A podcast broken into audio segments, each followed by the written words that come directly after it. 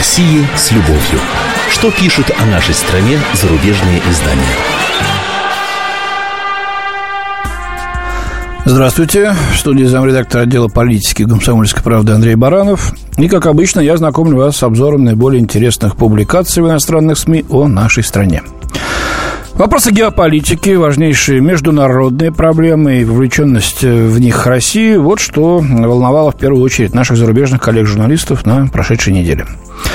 Обозреватель Bloomberg View Леонид Бершицкий поражается тому, что Россия до сих пор не сдулась из-за резкого снижения цен на нефть, обвала курса рубля и западных санкций. В эффективность этих санкций за границей, похоже, верит столь же истово, как и во второе пришествие, мне кажется. В чем же причина, недоумевает коллега Бершицкий, и находит, наконец, ответ, который все проясняет. Дело, оказывается, в том, что на Западе не учитывают внимание то пренебрежение, которое президент Владимир Путин испытывает к риску. Цены на нефть марки Brent сейчас колеблются около 30 долларов за баррель, что весьма неудобно для российской экономики. Казалось бы, Путин сочтет, что это удачный момент, чтобы отстраниться от кризисов, которые создают ему трудности. От событий на Украине и в Сирии. Но он упорствует. Что-что, это признак необычайной храбрости, пишет автор. Ну, вот перечисляет Бершинский. Путин не пошел на попятный по украинскому вопросу. В Сирии, благодаря налетам российской авиации, усталые войска Асада вдруг перешли в наступление. Похоже, Путин не страшится увязанность с Сирией, как СССР в 80-е годы в Афганистане, комментирует автор. На экономическом фронте Путин столкнулся с необходимостью найти деньги на колоссальные программы бюджетных расходов, которые финансируют его электорат и гигантский аппарат силовых ведомств, продолжает а, Бершицкий. Министры ратуют за масштабную приватизацию, но Путин четко дал понять, понять, если она и состоится, то только на его условиях. Чтобы столь упрямо гнуть свою линию, в столь неблагоприятной обстановке нужно быть либо отчаянно рисковым человеком, либо виртуозом расчетов, противоречащим здравому смыслу. По-моему, пишет автор, первое объяснение более логично. То есть Путин такой рисковый политик, по мнению Бершицкого. Ну, как известно, умом Россию не понять, и аршину автора не тот коротковат видно. Ну, вот насчет здравого смысла. Э, другая публикация, которая как-то как бы перекликается вот с мнением Леонида Бершицкого и в чем-то отвечает ей. Над Россией долго смеялись, считая, что и техника, и стратегия российской армии устарели, бомбы, ракеты российских э, военно-воздушных тогда еще сил скорее тупые, чем умные. Ну, а военно-морской флот России это скорее ржавый, чем готовый к бою. Это пишет журналист британской газеты Independent Ким э, Сингупта. И удивленно добавляет – то, что западные военные увидели в Сирии и на Украине, стало для них шоком. Российские военные самолеты порой совершают в Сирии больше вылетов за один день, чем коалиция под руководством США за месяц. Флот российский произвел пуски ракет с Каспийского моря на расстоянии 900 миль, а также наладил линии снабжения Сирии. Системы ПВО, установленные россиянами в Сирии и на Восточной Украине, создадут крайний риск для Запада в случае, если он попытается нанести удары по режиму Асада или украинским сепаратистам, поясняет автор. Ну, вот тут приводится мнение компетентных людей. Командующий войск США в Европе Бен Ходжес назвал необычайно огромным достижение России в сфере электронных средств ведения войны в Сирии и на Украине. Раньше Запад считал, что в этой сфере Россия сильно отстает, а нет. Фрэнк Горенс, командующий ВВС США в Европе и Африке, сообщил, что Москва разворачивает в Крыму и Калининградской области системы ПВО. По его словам, это очень осложнит доступ самолетов НАТО в районе, включающий себя часть Польши. Вот именно эта военная мощь – фундамент стратегических триумфов президента Путина, считает Сингупта. Да? Вот к вопросу о том, что рисковый парень, безрассудный риск. Видимо, этот риск все-таки основывался на продуманном э, каком-то, на каких-то продуманных планах, именно на этой военной мощи. Автор дальше продолжает. Ход событий в Сирии теперь во многом зависит от Путина, а украинский конфликт полузаморожен на путинских условиях. Невзирая на негодование Турции, Россия вступает в союз с курдами, возобновляет сотрудничество с Египтом. Любой, кто хочет что-то сделать в регионе, теперь старается протарить дорогу в Москву, сказал в интервью газете неназванный высокопоставленный аналитик израильской военной разведки. Но мы видим, вот сейчас властитель Бахрейна должен к нам приехать. Уже побывали представители Эмиратов и, и других стран региона. Ну, с турками особый разговор. Мы еще будем к нему возвращаться в наших радиопередачах. А, возвращаясь к этой публикации, вот тот самый Фрэнк Горец, командующий ВВС США в Европе и Африке, признал, что Россия не нарушает международных соглашений и имеет полное право на размещение систем ПВО. В Сирии, отметил он, Россия применяет крылатые ракеты и бомбардировщики. Явно хочет продемонстрировать свои возможности для влияния не только на региональные, но и на мировые события. И вот теперь, пишет автор, подытоживая, да, все эти вот э, наблюдения размышления, перед Западом стоит вопрос, как реагировать на вышеописанные действия России. Начать новый этап конфронтации с Москвой или, наоборот, больше склоняться к компромиссу. Ну, понятно, тут, по-моему, и гадалки ходить не надо. Компромисс, безусловно, это единственное, что может быть. Сами же признаете, что воевать с таким противником, как нынешняя Россия, себе дороже выйдет.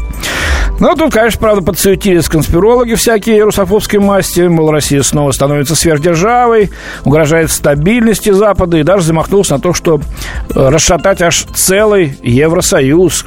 Как?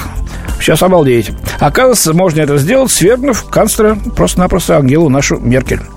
Один из ведущих немецких экспертов по России, э, Борис э, Райтшустер, кстати, очень сильно нас товарищ не любит, я вам скажу, вот, он заявил э, вот о таком плане, якобы существующем в Кремле, в рисковых головах, в интервью немецкому журналу «Фокус». Путин, читаю я его, да, что он говорит, Путин пытается дестабилизировать Германию, сказал Райшустер. Причем у него есть краткосрочная и долгосрочные цели. В долгосрочной перспективе он хочет ослабить Евросоюз или вообще добиться его распада, поскольку для России, крупнейшей страны на континенте, ну, добавим и на планете тоже, будет легче влиять на отдельные государства, нежели на сплоченную Европу. Самым заветным желанием Путина, по словам политолога, было бы играть в Европе роль, которую сейчас играют США. Роль государства-протектора, который участвует в принятии важных решений. Но здесь отдельное спасибо господину Райшустеру. Он хоть признал честно, кто является господином, а кто вассалом в связке Соединенные Штаты и Евросоюз. Но читаем дальше его размышления.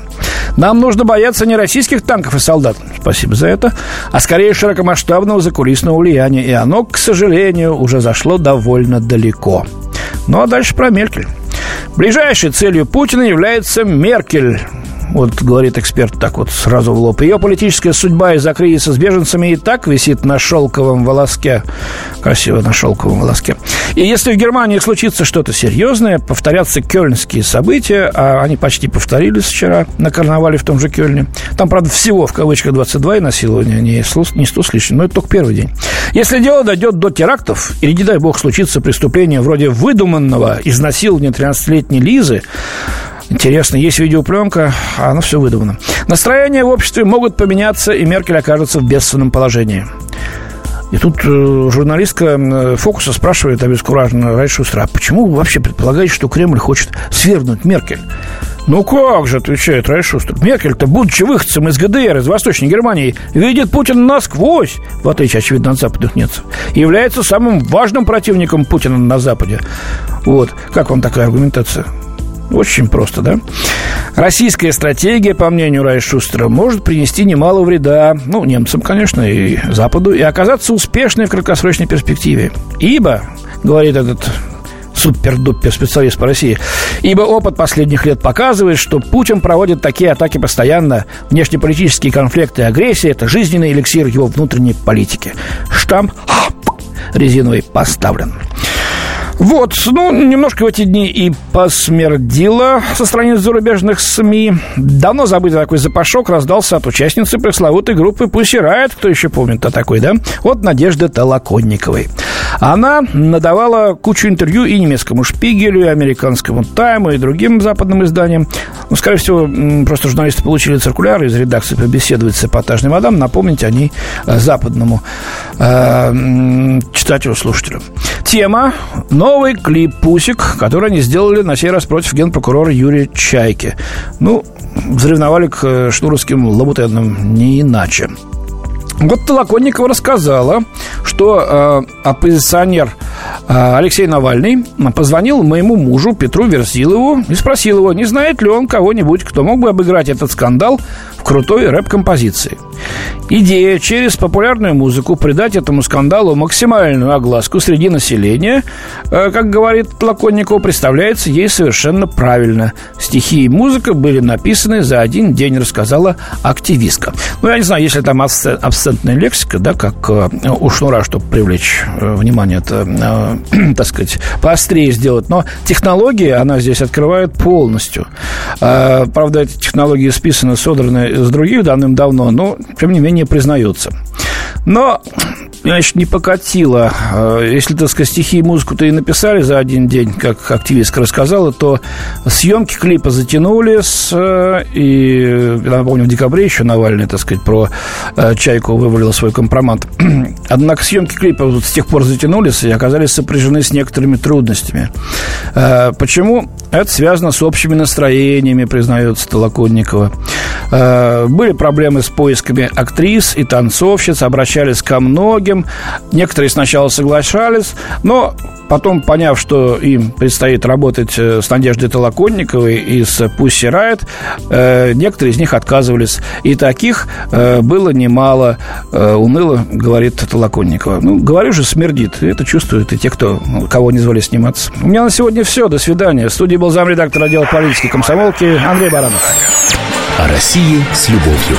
Что пишут о нашей стране зарубежные издания?